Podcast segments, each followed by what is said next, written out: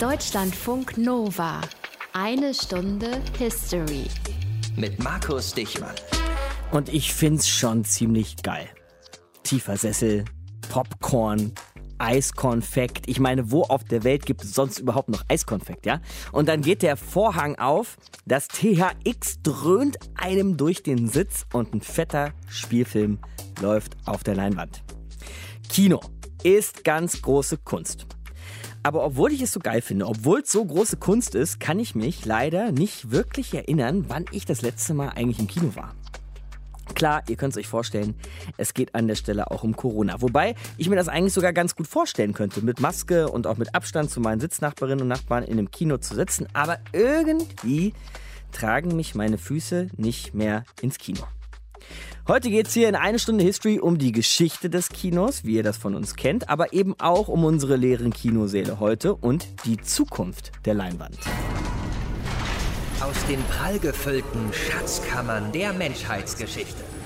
Euer Deutschlandfunk Nova-Historiker Dr. Matthias von Helfeld. Und bevor es um das Kino geht, grüß dich, mein Lieber. Ja, grüß dich. Lass uns doch statt Bewegtbild mal in den guten alten Buchstaben blättern. Ein kleiner ja. Hinweis jetzt hier für, zu Beginn unserer Sendung, dass es nämlich auch ein Buch gibt. Es heißt History für Eilige, Matthias. Und weißt du, was man damit machen kann? Was kann man damit machen? Kino im Kopf. Ach, geil. Ach, ist das ein Hammer. Also, wir haben nämlich ganz viele Geschichten von Eine Stunde History aufgeschrieben. Da mhm. könnt ihr sie nachlesen. Und dann gibt es dahinter noch so ein paar Literaturhinweise, wer es denn gerne mag. Und es gibt immer einen QR-Code. Da landet man direkt auf der Sendung, egal wie alt sie ist, egal wann sie gelaufen ist. Ihr findet sie immer wieder. Wir haben eine Landingpage gebaut für euch. Da könnt ihr alle Stücke noch einmal hören und euch weiterbilden oder es einfach nur so zum Genuss hören egal wie. Also ein Buch mit hohem Nutzwert. Also ihr könnt erst lesen, was wir da aufgeschrieben haben in History für Eilige, so heißt das gute Stück. Und wenn ihr dann Entzugserscheinungen habt nach Audio, dann könnt ihr sogar den Podcast nochmal hören. Heute reden wir aber eben in dieser Sendung in eine Stunde History über die Erfindung des Kinos. Und Matthias, damit sind wir im Jahr 1895, Ende 19. Jahrhundert. Das ist eine Zeit, in der es technologiemäßig richtig zur Sache geht in Deutschland. Ne? Ja, und das ist irgendwie ein Widerspruch, weil nämlich dagegen sozusagen die wilhelminische Gesellschaft steht und die ist urkonservativ. Mhm. Also da war das wilhelminische, großherrische, da war der säbelrassende Militarismus, der teilweise durch den Kaiser selber symbolisiert wurde und dessen Nationalismus etwas großsprecherisch. Dann gab es unentwegt militärische Aufrüstung, es wurden Kolonien erworben und es gibt eben eine ganz, ganz streng konservative Werteordnung. Da steht die Familie ganz oben, die Treue steht ganz oben und natürlich auch die Pünktlichkeit. Tollste Tugenden, ne? So ist mhm. es. Da haben wir auch schon mal eine Sendung zugemacht, ja. als es um Preußen ging. Und Wilhelm II., das war der damalige Kaiser, der war selbst erst Anfang 40, also ziemlich jung, kann man schon sagen. Und Für den er Kaiser war auf jeden Fall ziemlich jung. Absolut. Und er war ein totaler Technikfreak. Eine Geschichte, die das so ein bisschen beleuchten kann, fand um 1900 statt. Damals gab es die beiden Firmen AEG und Siemens schon. Und beide forschen parallel an der sogenannten Funktelegrafie und sind in Streitigkeiten geraten um Patente. Mhm. Und der Wilhelm holt die zwei nach Berlin oder Chefs von denen nach Berlin und schlichtet den Streit, indem er sie ich sage einmal mit sanfter kaiserlicher Gewalt dazu bringt, ja. eine neue Firma zu gründen und die heißt Telefunken. Und die baut wirklich viele, viele Jahre die Radio- und später auch Fernsehgeräte in Deutschland. Also, wir haben auf der einen Seite einen innovationsbegeisterten Kaiser, jedenfalls wenn es um Firmen und Techniken ging, und auf der anderen Seite zwei Firmen mit jede Menge kluger Köpfe. Und das Ergebnis war, sie bauen eine gemeinsame Firma auf und patentieren dann gemeinsam die Dinge, die sie entwickeln. So, und jetzt Berlin 1895, da laufen dann erstmals Bilder projiziert auf einer Leinwand. Damit sind wir im Kino und wir sind dort dank des sogenannten Bioskops, das 95, 1895 erfunden wird. Was ist das für ein Ding, Matthias? Ja, da verweise ich wie so oft in dieser Sendung auf die schöne Seite von Wikipedia und zitiere ganz kurz Projektionsapparat, der 54 mm Film mit zwei Filmschleifen verwendete. Mhm. Bin ich jetzt auch nicht viel schlauer. Ne? Ich auch Was nicht. heißt das? Das heißt, dass die beiden Brüder, Achtung, Eugen und Max Skladanowski, Endlosschleifen zusammengeklebt haben. Und da sie keine Perforation an den beiden Seiten des Films haben, das konnte also auch nicht weitergespult werden, musste der Film perforiert werden von Hand mit einer Nietenzange. Eieiei. Und das ist natürlich Mühselig. echt eine mühselige Arbeit, die mhm. dauerte. Aber das Ganze beschränkte sich natürlich nur auf 24 Bilder, weil schneller und mehr ging es nicht. Trotzdem, am 1. November 1895 stellt das Kaiserliche Patentamt ein Patent für eine, Zitat, Vorrichtung zum intermittierenden Vorwärtsbewegen des Bildbandes für fotografische Serien aus. Und Geil. das, meine Damen und Herren, war der Startschuss fürs Kino.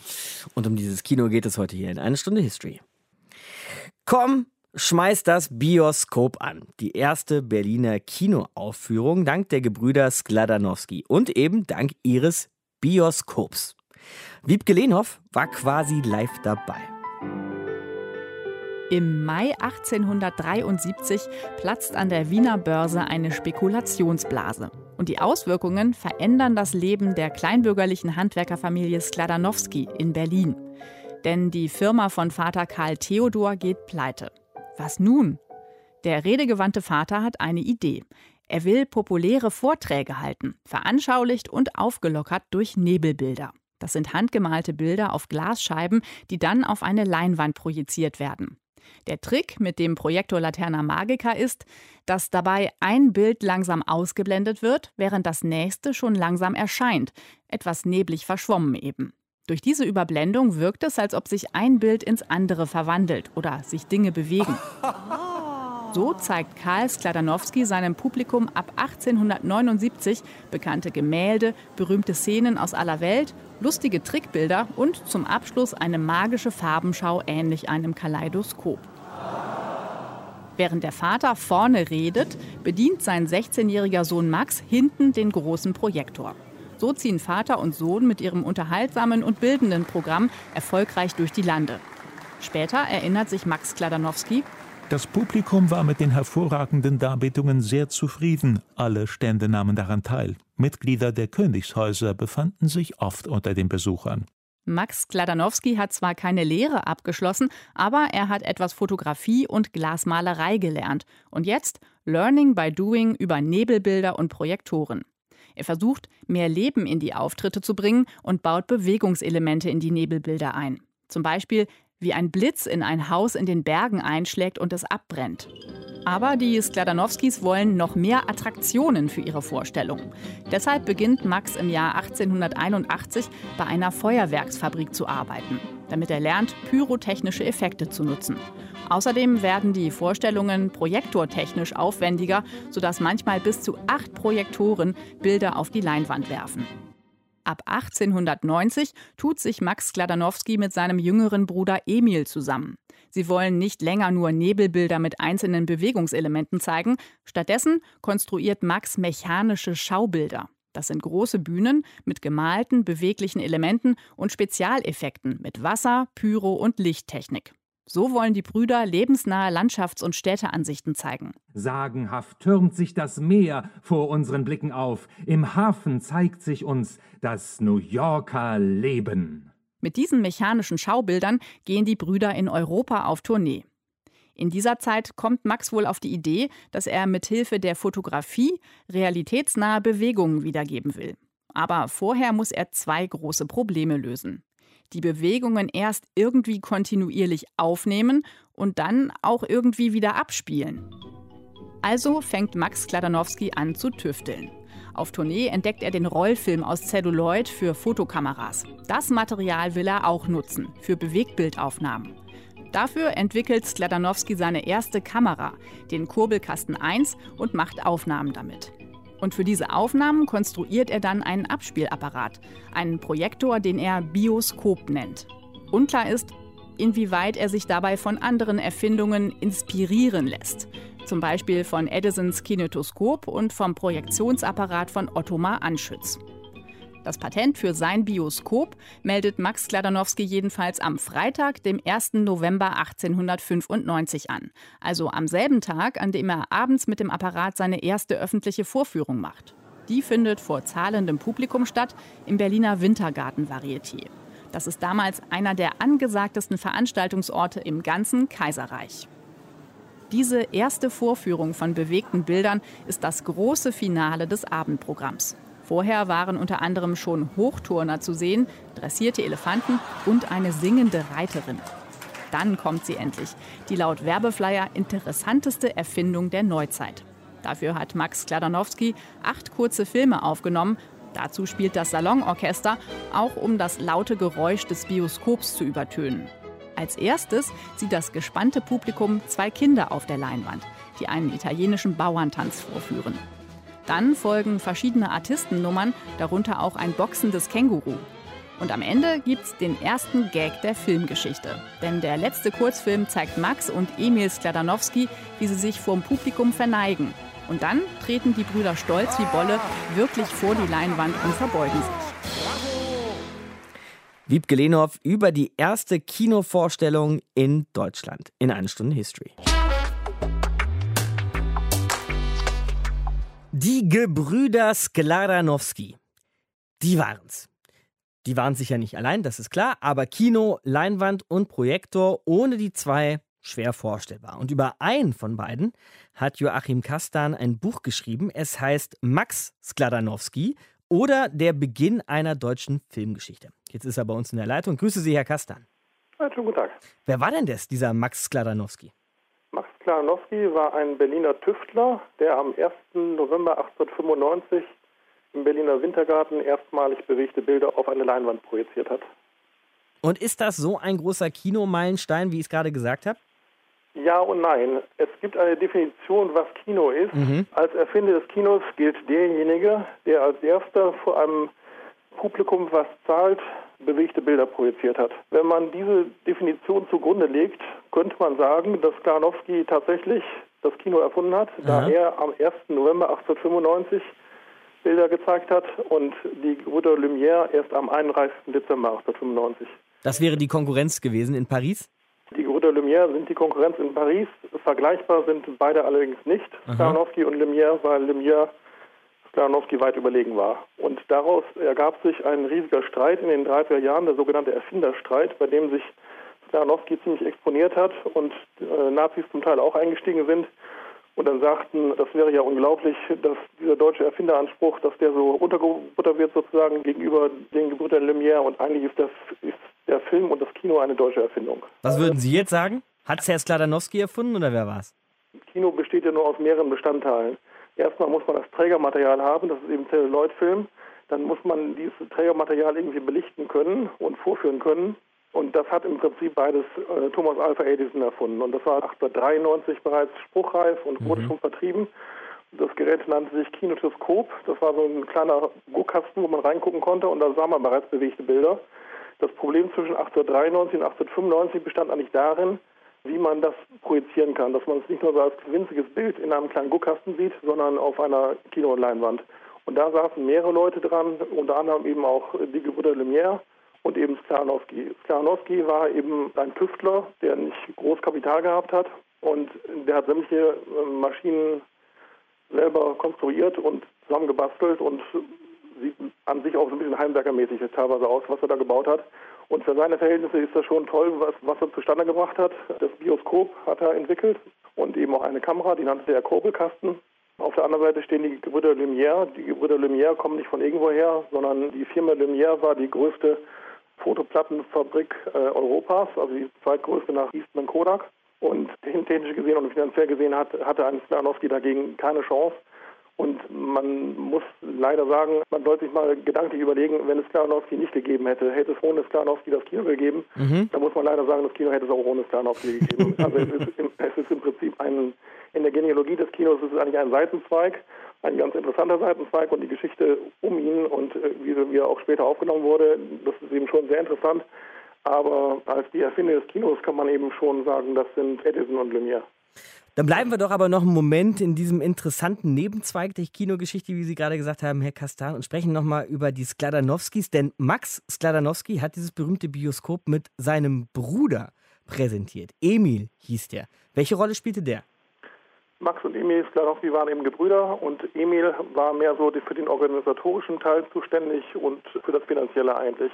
Also Max war der Tüftler und Emil war eigentlich der Kaufmann, der das Ganze vermarktet hat. Mhm. Und es gibt noch einen dritten, der heißt Eugen und Eugen Stanowski war ein Zirkusclown. Der taucht aber allerdings erst, erst später auf, auch in den Filmen. Aha. Aber es gibt eben auch schon bei den ersten Aufnahmen, die Stanowski gemacht hat, gibt es eben eine gewisse Verbindung zur Zirkuswelt, nämlich die allerersten Aufnahmen, die er gemacht hat, das sind an sich Zirkusartisten. Der berühmteste Film von Stanowski heißt Und das boxende Känguru. Da sieht man einen Mann in Boxer-Outfit, der mit einem Känguru boxt. Oder es gibt da die, die Artistenfamilie Gonatu. Das ist also so eine Gruppe von sechs, sechs oder sieben Personen, die so eine Personenpyramide eigentlich bilden. Und also es, es sind an sich lauter Aufnahmen aus dem Zirkusmilieu und äh, die Aufnahmen laufen so um, um eine Minute ungefähr rum. Das damalige Kino muss man sich eben anders vorstellen. Das ganze Kino hat sich eben entwickelt und hat sich über Jahrzehnte entwickelt. Mhm. Also die Lumières haben im Prinzip dasselbe gemacht. Bei den Lumières, also der berühmteste Lumière-Film ist äh, Einfahrt eines Eisenbahnzuges. Und da sieht man eben, wie ein Eisenbahnzug in, in einen Bahnhof einfährt. Eine Einstellung auf einem Stativ aufgenommen und man sieht das ungefähr eine Minute lang. und das war eben üblich. Also es geht da nicht um Geschichten erzählen oder sonst was, sondern es geht darum, dass man irgendetwas Bewegtes sieht. Man muss sich das vorstellen, in der damaligen Zeit, es war eben eine totale Sensation, dass man lebende Menschen in Schwarz-Weiß auf einer Leinwand sieht. Heute hat jedes Kind ein Handy in der Hand und, und kann YouTube-Videos angucken zur damaligen Zeit war es eben unglaublich, dass man lebendige Menschen auf einer Leinwand sieht.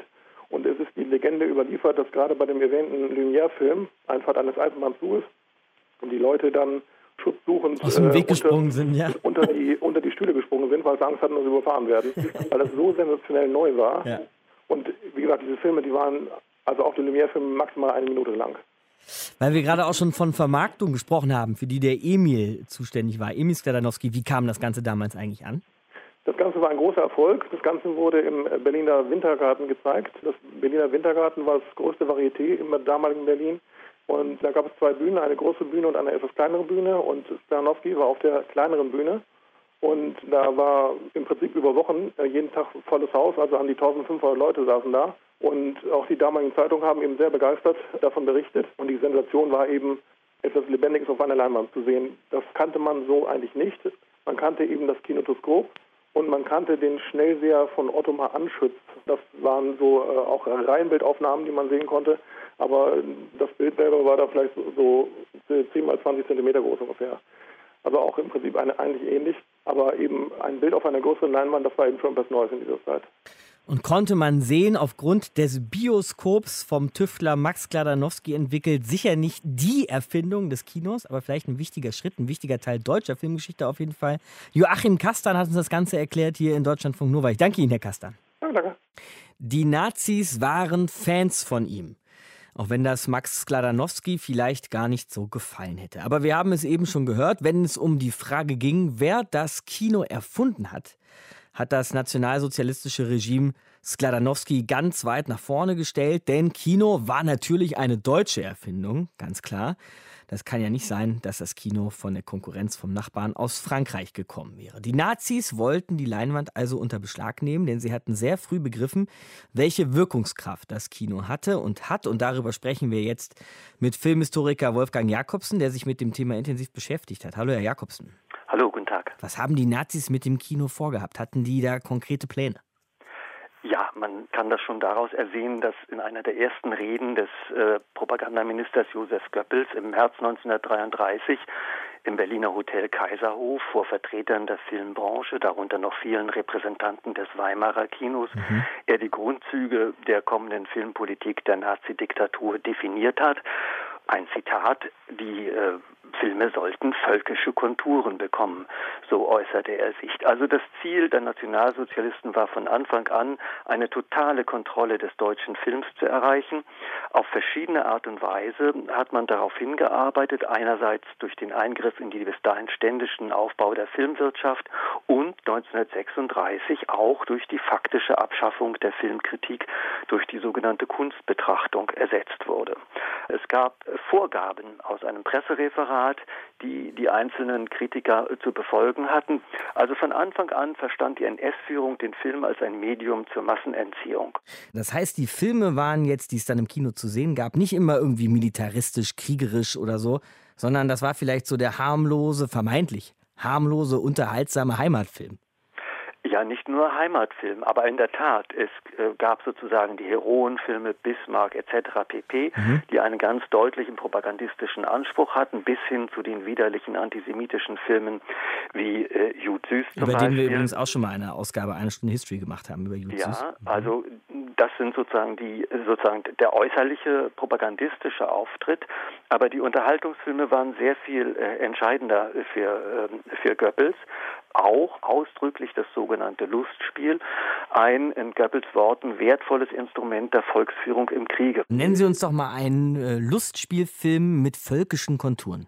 Ich äh, sage mal, ein Film, der auch heute noch von einer großen Popularität ist, ja. die Feuerzangenbowle von Aha. 1944 nach einem Roman von Heinrich Spörl mit äh, Heinz Rühmann äh, als dem ähm, Protagonisten Pfeiffer mit den berühmten drei Fs. Der ja jedes Jahr auch zu der zur Feuerzangenbowlenzeit wieder ausgekramt wird, heute noch. Im, immer wieder. Also mhm. es ist sozusagen ein Langläufer. Und dieser Film ist durchzogen, wie ich finde, von einem nahezu unsichtbaren und auch zu überhörenden, ideologisch aufgeheizten erzählerischen Faden, der sich gleichsam still in die Köpfe des Publikums seinerzeit wie auch heute noch einsenkt. Man macht sich das klar, wenn man auf die Figur etwa des Lehrers Brett in diesem Film schaut, der als ein Vertreter einer sogenannten neuen Zeit auftritt. Und der äußert zum Beispiel dass junge Bäume, und damit sind die Jugendlichen gemeint, junge Bäume, die wachsen wollen, muss man anbinden, dass sie schön gerade wachsen, so heißt es in dieser Dialogpassage, nicht nach allen Seiten ausschlagen. Und genauso ist es mit den jungen Menschen. Disziplin muss das Band sein, das sie bindet zu schönem, geraden Wachstum. Und wenn man diesen äh, Satz sozusagen äh, begreift, dann führt er direkt zu einem Propagandafilm der Nazis aus dem Jahre 1936, dem Film Der ewige Wald, der die Geschichte des deutschen Volkes als eine mm, Geschichte des deutschen Waldes, also im Sinne der Blut- und Bodenideologie erzählt. Mhm. Also das Ideal vom schönen, geraden Wachstum, das in diesem Satz dieses Lehrers propagiert wird, lässt sich so auch im Sinne des Rassenwahns der Nazis verstehen. Also es geht um die Insinuierung eines Ordnungsbildes. Und der berühmte Professor Bömmel wiederum in der Feuerzangenbowle von Paul Henkels so markant verkörpert, äußert den Satz, eine neue Zeit muss neue Methoden zeigen. Wie kamen denn diese Filme damals an? Also sind die Menschen in Nazi-Deutschland, wir Deutschen, vor 80, 75 Jahren wie die Blöden ins Kino gerannt? Ja, wie die Blöden, das ist gar keine schlechte Formulierung. Äh, der Kinobesuch war außerordentlich äh, stark. Man kann sich das zum Beispiel an zwei Zahlen deutlich machen. Im Jahr 1939 schnellte der Verkauf von 624 Millionen Kinokarten im Jahr bis ins Jahr 1943 auf 1,1 oder 1,2 Milliarden etwa hoch. Wahnsinn. Das sind, das sind wirklich äh, Zahlen, von denen sozusagen die Kinowirtschaft heute nur träumt. Und äh, in den frühen 40er Jahren hatte nur die Filmwirtschaft in den USA eine sehr viel stärkere Frequentierung. Eine andere Zahl im sogenannten Dritten Reich gab es 8600 Kinos in Deutschland, inklusive den besetzten Ländern und Gebieten, die von Deutschland mit Krieg überzogen worden waren. Also das, der Film als ein Massenmedium äh, ist voll durchgeschlagen und er war sozusagen einerseits Ventil und andererseits äh, geistige Aufrüstung für das Publikum. Jetzt haben Sie vorhin auch schon dieses Goebbels-Zitat vom Film als Medium der Massenerziehung verwendet, Herr Jakobsen. Das als letztes, das scheint erfolgreich gewesen zu sein. Ähm, absolut erfolgreich gewesen. Man muss sich auch klar machen, dass zum Beispiel es die Ju sogenannten Jugendfilmstunden der Hitlerjugend gab, in der Schulklassen sozusagen mit äh, Brimborium und Marschmusik äh, sonntäglich in die Kinos gebracht wurden und dass zum Beispiel ein Film wie Junge Adler mit Dietmar Schönherr und Gunnar Möller in Jugendrollen, der sich äh, mit dem Flugsport für junge Knaben beschäftigt, auch ein stiller äh, erzieherischer Gedanke innewohnte im Sinne des Nationalsozialismus. Und wenn man sich etwa die sogenannten geheimen Lageberichte des Sicherheitsdienstes der SS anschaut, dann ist dort sehr genau vermerkt, einerseits, wo es Reserve gegenüber bestimmten Filmen gab oder andererseits, wo sie mit Applaus äh, begrüßt wurden, wie zum Beispiel bei dem perfiden äh, Propagandafilm Der ewige Jude von Fritz Hippler aus dem Jahr 1940, eines der übelsten antisemitischen Pamphlete der nationalsozialistischen äh, Filme, wo notiert wird, dass es Applaus bei der Vorführung gegeben hat. Also daran für uns völlig unverständlich und äh, man zuckt ja zusammen, wenn man das auch nur liest. Filmhistoriker Wolfgang Jakobsen. Wenn ihr noch mehr von ihm lesen wollt, in dem Fall nicht mehr hören wollt, sondern lesen, dann empfehle ich euch sein neues Buch Nazis können nicht lieben, dieses Jahr erschienen. Ich danke Ihnen fürs Gespräch, Herr Jakobsen. Ich danke Ihnen. Vielen Dank.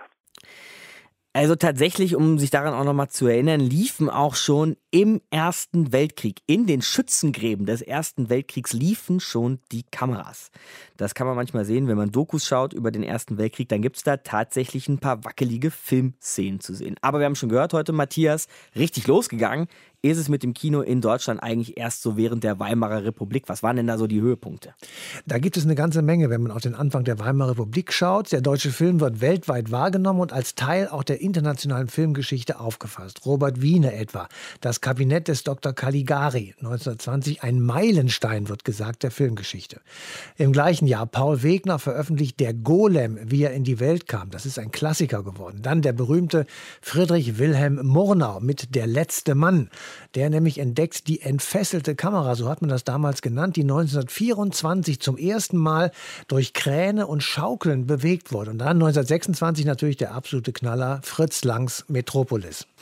Das waren Filme, die konnte man zu der Zeit tatsächlich auch ungehindert sehen. Da sind die Leute wirklich wie wahnsinnig, haben wir heute auch schon gehört, ins Kino gerannt, um die äh, Filme zu schauen. Es gab die ersten großen Lemon Stars, aber es gab eben auch schon Filme, ich sagte mal, die, ich sag mal vorsichtig, die kratzten an der Oberfläche des Ganzen. Ne? Ja, und die waren auch manchmal derart skandalös, äh, dass es tatsächlich richtiges Theater gab, und zwar jetzt im übertragenen Sinne. Theater ums Kino, ja. Und einer der Regisseure, die solche Filme produzierten, das war Richard Oswald. Und der widmet sich 1917 zum Beispiel, das muss man sich mal vorstellen, schon 1917, dem Schwangerschaftsabbruch und Geschlechtskrankheiten. Sein Film heißt Es werde Licht. Ein Jahr später, 1918, kommt ein Film in die Kinos, der heißt Anders als die anderen und der beschäftigt sich mit Homosexualität. Oder zehn Jahre weiter, fast am Ende der Weimarer Republik, gibt es einen Film von Luis Buñuel und Salvatore Dali, Ein andalusischer Hund. Und all diese Filme haben für richtige gesellschaftliche Skandale gesorgt. Und dann gab es obendrein noch einen Film, den ich sogar noch in der Schule gesehen habe, nämlich Im Westen nichts Neues. Ein Kriegsfilm. Ja, das war ein Antikriegsfilm, um es genau zu sagen. So, aber er ja. handelte vom Krieg, natürlich ist schon richtig. Und das ist ein Zitat aus dem Heeresbuch von der Westfront. Da gab es nämlich an irgendeinem Tag nichts zu berichten. Da hat einer einfach nur reingeschrieben, im Westen nichts Neues. Hm. Ähm, das hat Erich Maria Remarque aufgegriffen. Das ist der Autor des gleichnamigen Romans, der selbst in den Schützengräben des Ersten Weltkrieges das alles erlebt hat. Er verarbeitet seine Erlebnisse dort und zwar sehr drastisch und sehr brutal. Dieser Film bekommt zwei Oscars. Das ist wirklich auch schon eine wirkliche weltweite Sensation damals gewesen. In Deutschland allerdings gibt es natürlich wütende Proteste und vor allem die Nazis in allererster Reihe Goebbels, der Propagandachef der Nazis, also der NSDAP, äh, machen einen wütenden Protest dagegen. Nach einiger Zeit wird der Film dann auch verboten, dann wird er wieder erlaubt und irgendwann läuft er als normaler Film in den Kinos. Aber er ist bis zum heutigen Tage tatsächlich ein Klassiker des Antikriegsfilms. Ein gutes Kino überlebt sogar die Nazis. Eine Stunde History hier heute. Also klar, bei Fifty Shades of Grey, da haben dann doch allen noch mal kurz das Herz geflattert, weil es Sex zu sehen gab auf der Leinwand. Bei Call Me By Your Name gab es Diskussionen, weil so offen mit Homosexualität umgegangen wurde oder aber auch 12 Years a Slave hat auch Diskussionen ausgelöst, weil er so schonungslos die Sklaverei gezeigt hat. Aber dass zumindest hier in Deutschland die Leute vor die Kinos ziehen, um gegen einen bestimmten Streifen zu demonstrieren, ja, so mit allem drum und dran, mit Plakaten und was so zu einer Demo alles dazugehört, wie wir das eben äh, noch gehört haben bei Matthias, das ist heute eher nicht mehr zu erwarten. Das Kino ist heute sehr frei und traut sich vieles, was aber nicht immer so war, wie uns jetzt Historiker und Filmkritiker Stefan Volk erklären kann. Hallo, Herr Volk. Hallo. Sie haben ja zu solchen Kinoaufregern Skandalfilmen, wie man dann manchmal so schön sagt, äh, wo selbst die Oma noch einen Schreck kriegt. Ja, zu solchen Filmen haben Sie geforscht. Was war der aus Ihrer Sicht allererste Skandalfilm? Also der erste Skandalfilm in der Bundesrepublik Deutschland mhm. war Sünderin von Willy Forst. Das ist auch bis heute noch einer der größten Skandalfilme in der Geschichte der Bundesrepublik. Da geht es um äh, eine junge Prostituierte, Marina, gespielt von Hildegard Knef, die unglücklich in das Gewerbe gerät, sich dann aber äh, verliebt in einen deutlich älteren Maler und dann dadurch den Ausstieg aus der Prostitution schafft.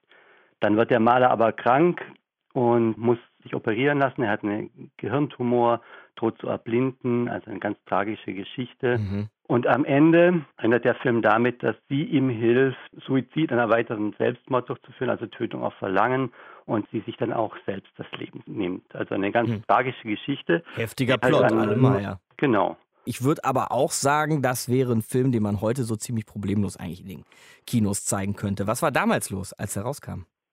Ja, heute ist er ab zwölf freigegeben von der FSK. Ja. Es gab diese Demonstrationen, es gab auch gewalttätige Auseinandersetzungen und Kinos wurden gestürmt mit Niespulver und Stinkbomben und Wahnsinn. Bischöfe haben die Gläubigen dazu aufgerufen, den Film auf keinen Fall zu sehen, weil es eine Sünde wäre. Und dann gab es auch in Düsseldorf eben auch so eine Demonstration, da lief der Film schon sechs Wochen. Und die artete dann auch aus, das mit gewalttätigen Zusammen Auseinandersetzungen. Und dann gab es eine Gerichtsverhandlung hinterher, bei der sich dann herausstellte, dass der Oberbürgermeister von Düsseldorf, der damalige Bundestagsabgeordnete Josef Gockeln, quasi diese Demonstration angeregt hatte und auch diese gewalttätigen Zwischenfälle darauf angelegt hatte, weil, und da wären wir auch wieder bei dem Thema Zensur, das eben eine Möglichkeit war, den Film aus dem Verkehr zu nehmen, Wahnsinn. wenn dadurch die Aufrechterhaltung von Sicherheit und Ordnung gestört wird.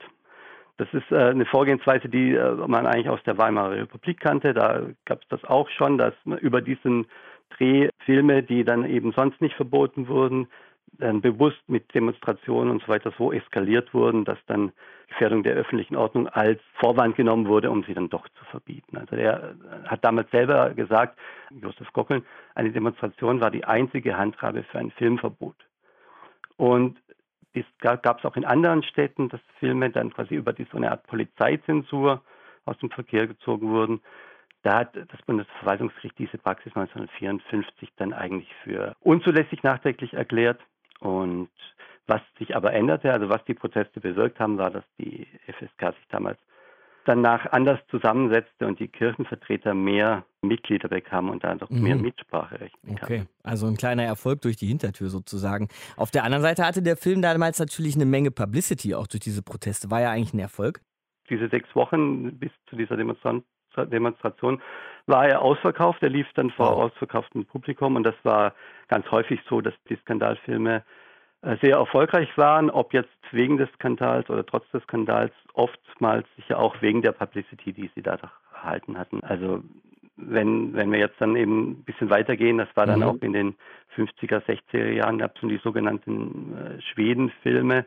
Da war dann in den 60er Jahren äh, immer, immer Bergmanns Das Schweigen und da gab es noch einen anderen schwedischen Film, 1991 hieß der, die jetzt freizügige Sexualdarstellungen eine Aktion saubere Leinwand ins Leben riefen. Da kam es zu ähnlichen Vorfällen, ähnlichen Demonstrationen und CDU-Abgeordneter Adolf Süsterhin hieß der, wollte das Grundgesetz ändern, damit man eben solche Filme vielleicht doch verbieten konnte. Damit kam er nicht durch. Aber auch der war, Film war dann ein großer Kassenerfolg. Also das war bei dieser Art von Filmen, die dann äh, auch so sexuelle Themen behandelten, natürlich immer auch so, dass dann viele unter dem Vorwand, sich ein Bild zu machen, ein eigenes Bild zu machen, dann ja. gerne auch in die Kinos gehen. Also ich meine, ich habe ja gerade schon gesagt, dass das heute unvorstellbar wäre, dass die Leute mit Stinkbomben ins Kino rennen, weil ihnen ein Film nicht passt. Liegt das daran, dass sich unsere Gewohnheiten so verändert haben, unsere Moralvorstellungen, unsere Sitten?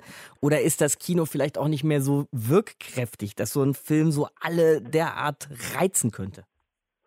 Ja, das ist sicher beides. Also die Tabuthemen haben sich zumindest mal gewandelt. Das auf jeden Fall. Also gerade das Thema Sittlichkeit und Sexualität ist jetzt in unserem Kulturkreis so liberalisiert, dass man damit ähm, nur noch schwer äh, einen Skandal auslösen kann oder überhaupt eine Kontroverse, geschweige denn, dass dann Menschen dann da wirklich dann auf die Straße gehen würden dagegen. Gleichzeitig hat natürlich das Kino einen drastischen Wandel vollzogen. Also in den 50er Jahren hatte das Kino ja noch fast ein Alleinstellungsmerkmal. Da gab es ja noch nicht in so vielen äh, Haushalten überhaupt äh, Fernseher. Längst konnte man sich nicht vorstellen, dass man irgendwann Filme streamen konnte. Das hat sich natürlich total geändert und das Kino hat natürlich dadurch auch an seiner Wirkkraft und an seinem Einfluss verloren.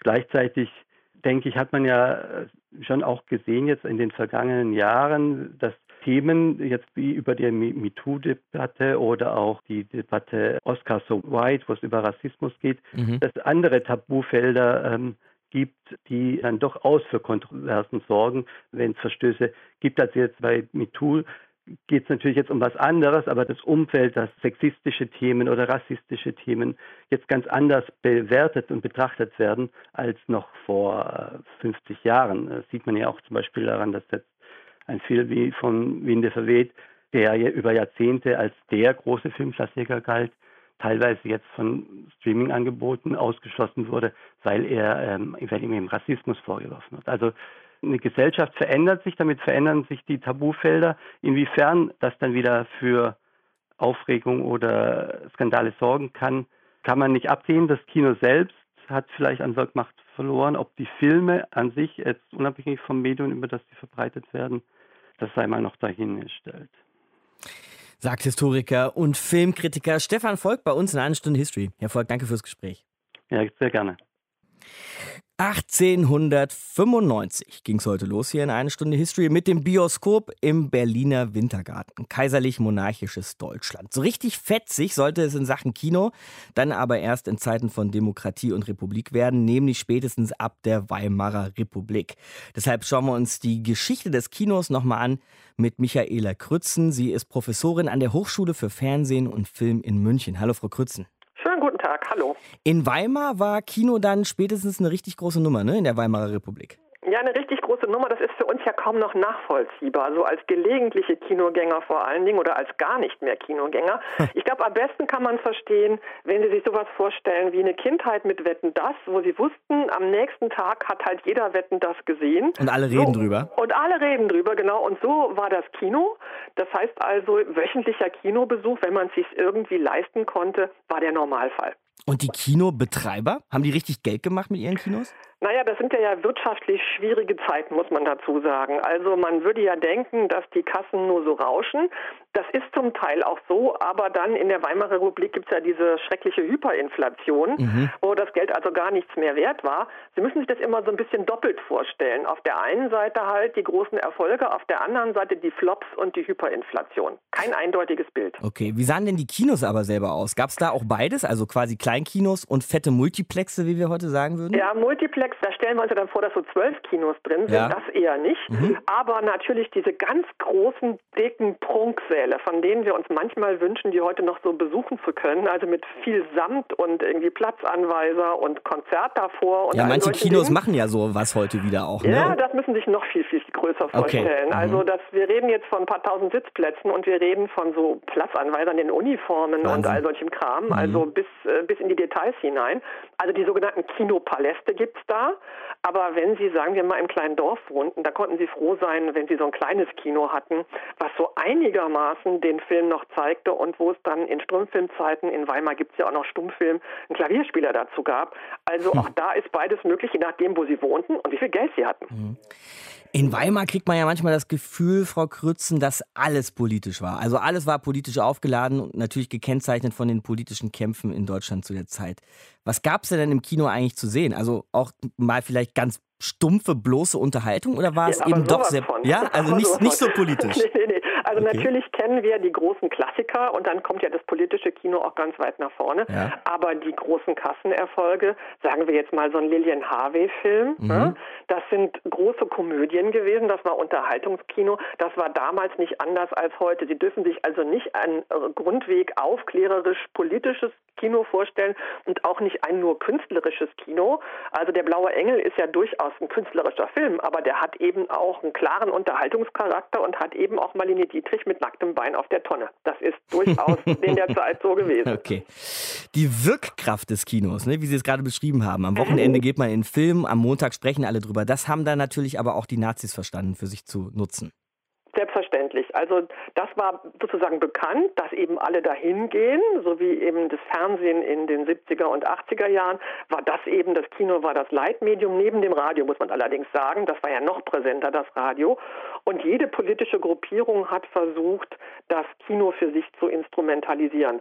Und da haben die Nazis halt auch schon gesehen, was die Kommunisten mit dem Kino versucht haben und haben sich alles zusammengeklaubt, was man da nur so nehmen konnte. Wie konnte sich das Kino denn eigentlich nach 45 von dieser Vereinnahmung durch die Nazis wieder erholen?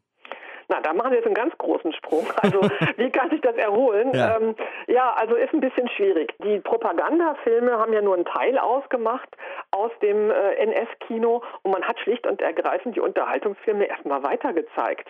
Also die sogenannten Überläufer, die Fledermaus oder sowas. Das, man hat wirklich Filme, die in der Nazizeit entstanden sind, die aber Unterhaltungskino waren, weitergezeigt. Dann hat man aber auch versucht, neue Filme zu machen. Das ist dann der sogenannte Trümmerfilm und was Sie sich vorstellen, vorstellen unter Trümmerfilm, das stimmt auch. Hildegard Knef eben in Trümmern.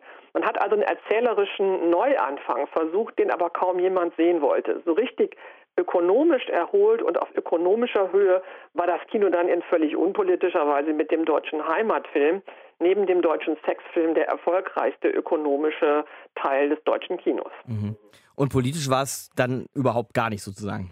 Naja, politisch in einem oberflächlichen Sinne vielleicht nicht, aber der Heimatfilm hat ja subunterschwellig natürlich politische Aussagen ohne Ende. Mhm. Das heißt also, Sie dürfen sich ja auch den Nazi-Propagandafilm, außer den ersten Jahren, 33 hat man ja so Uniformfilme gemacht, so direkte Propaganda, so dürfen sich das ja nicht vorstellen. Die Propaganda läuft ja in der Regel subtiler ab. In einem Zara Leander-Film mhm. haben Sie halt subtilere Propaganda. Da sieht man dann den guten Deutschen oder sowas, ne? Zum Beispiel. Mhm. Oder man singt halt, ich weiß, es wird einmal ein ein Wunder geschehen und alle wissen, was eigentlich gemeint ist, das Wunder der Wunderwaffe.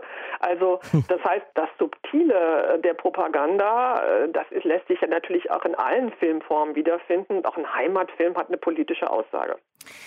So, bei mir in der Stadt, Frau Krützen, heute 2020, gibt es allein in der näheren Umgebung so zwei, sagen wir vielleicht zweieinhalb Programmkinos und in der City und außen drumherum natürlich diverse Multiplexe, von denen wir gerade schon sprachen. Mhm. Wann hat denn das angefangen, dass das Kino so derart in die Breite gegangen ist? Wenn Sie jetzt denken, das wäre in die Breite gegangen, das ja. war viel breiter sozusagen. Also wir sind schon wieder der, auf dem Rückzug inzwischen. Wir sind ne? eindeutig auf dem Rückzug. Mhm. Also das Kinosterben ist ja das, was die ganze Zeit beklagt wird auch von denen, die gar nicht ins Kino gehen. Die Blütezeiten, wo sie wirklich an jeder Ecke so ein 1000-Mann-Kino hatten, die sind lange, lange, lange, lange vorbei.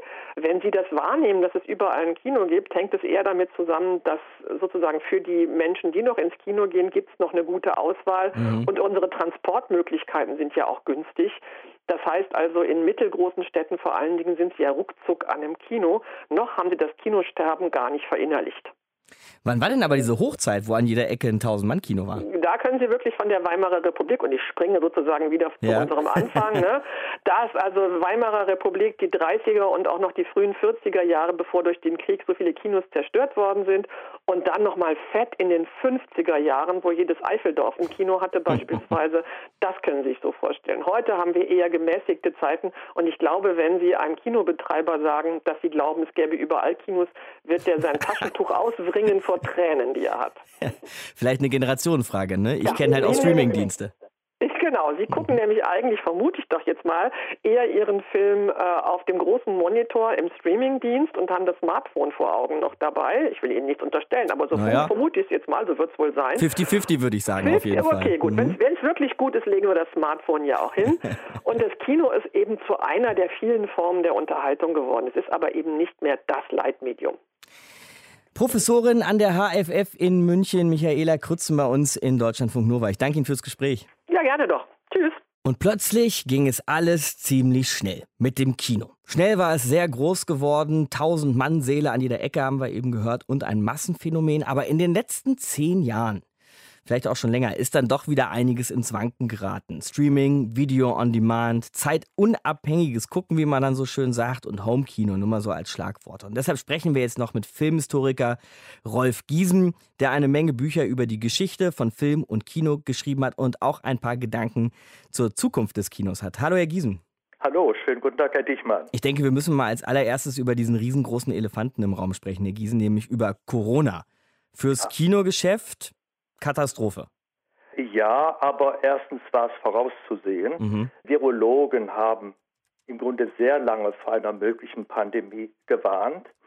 Das ist also nicht aus dem blauen Himmel über uns gekommen. Und zum anderen beschleunigt die Corona-Krise nur Entwicklungen, die sich bereits abgezeichnet haben. Welche sind das? Das heißt, die Dinge, die jetzt kommen werden, wären sowieso über uns gekommen, aber äh, es wäre etwas langsamer geschehen. Nun gewöhnen sich die Leute natürlich stay at home, sie gewöhnen sich an Streamingdienste, sie meiden soziale Kontakte, völlig klar. Und das beschleunigt die Entwicklung hin äh, zu einem Home Entertainment. Aber es ist nicht mehr das analoge Home Entertainment, das wir aus dem Kino kannten. Wenn es also auf die Frage kommt, wird es Kino immer geben, das ist, das hört sich an so wie ein, eine Glaubensfrage. Ja. Glauben Sie an Gott oder glauben Sie an die menschliche Seele oder äh, glauben Sie an den Weihnachtsmann? Oder glauben Sie ans Kino? Ich hätte gern dran geglaubt. Ich gebe Ihnen ein Beispiel. 1953, als ich geboren wurde, gab es in der Bundesrepublik 5117 Kinos. In der DDR 1486 weitere. Aha. In Deutschland wurden damals 900 Millionen Tickets verkauft. Wow. 1968, als sich das Fernsehen überall schon richtig durchgesetzt hatte und einige der größten deutschen Filmverleiher die Segel hatten streichen müssen, waren es in der Bundesrepublik nur noch 4060 Kinos, in der DDR 887. Mhm. 230 Millionen Tickets wurden in Gesamtdeutschland verkauft. Also das Fernsehen hat ja schon irrsinnig viel verdrängt. Im vergangenen Jahr wurden in Deutschland 1734 Kinos erfasst. Aber das sind ja keine in dem Sinne Kinos mehr, sondern das sind Multiplex. Und auf einen Multiplex kommen vielleicht ein Dutzend oder mehr Leinwände. Das heißt, im Grunde sind es dann noch viel weniger Kinohäuser. Mhm. Die Zahl jetzt durch Corona geht nach unten, denn die Nischen, die für den deutschen Film entscheidend waren, die meisten deutschen Produktionen sind kleine und kleinst mittelständische Produktionen. Diese Kinos werden verdrängt, die können sich ja nicht mehr halten. Äh, Corona ist ein Kältevirus und wird sich natürlich besonders in der kalten Jahreszeit ausbreiten. Wo man eigentlich gerne ins Kino geht, ne? Soll man sich mal im warmen Kinosaal vermuggeln. nicht gehen sollte. Ja.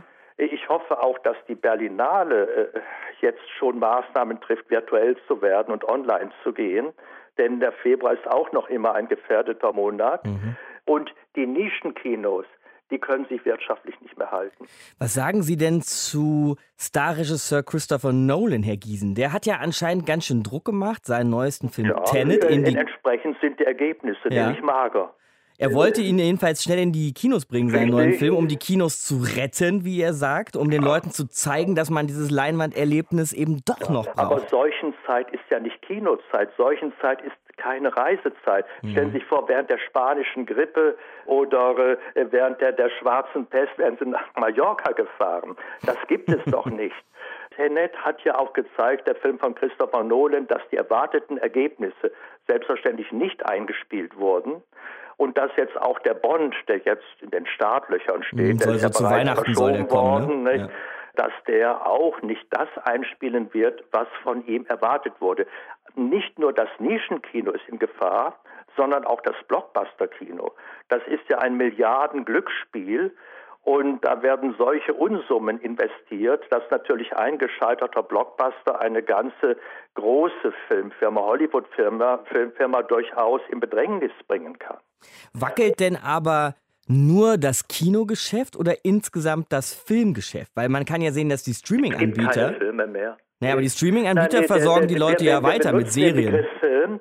Film war eigentlich ein haptisches Medium. Ich habe hier noch Filmrollen zu legen in allen Formaten. das konnte ich anfassen, schneiden. Mhm. Das gibt es nicht mehr. Und Wir was Netflix und Amazon produzieren, sind keine Filme. Das, das, ist nur noch in einem übertragenen Sinne Film. Mhm. Das ist sowohl technisch als auch ästhetisch etwas völlig anderes. Der Fluch der Moderne ist die Authentizität. Alle Bilder wirken real, sie wirken authentisch. Das Spiel der Schauspieler muss authentisch sein, als ob man dabei gewesen ist. Das ist eine völlig andere Kultur, die mit dem hergebrachten Filmbegriff von damals, von dem guten alten Kino, an sich nichts mehr zu tun hat und die nur, nur noch ein Zwischenstadium ist zum Kino im Kopf. Wir haben natürlich Mittel in der Zukunft ich weiß, ich kann jetzt nicht prognostizieren, wie lange das dauern wird. Das kann 100 Jahre, 150, das kann länger oder kürzer sein, werden wir das menschliche Gehirn als Interface benutzen. Und die Bilder werden direkt ins Gehirn übertragen. Sie werden interaktiv sein. Man wird selber Reisen, also nicht mehr mit TUI oder was weiß ich, Reisenunternehmen, sondern mal also virtuelle mhm. Reisenunternehmen.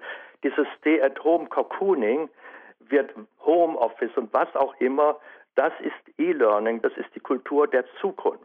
Aber als kleinen Kontrapunkt der Gießen würde ich jetzt mal noch setzen wollen, wenn ich auf dem Sofa sitze und bei einem der Streaming-Anbieter einen Film gucke, was Sie aber nicht mal Film nennen würden, habe ich schon auch das Gefühl, dass ich von virtuellen Welten in meinem Gehirn als Interface bloß noch, noch recht weit entfernt bin und noch mich näher am Kino befinde.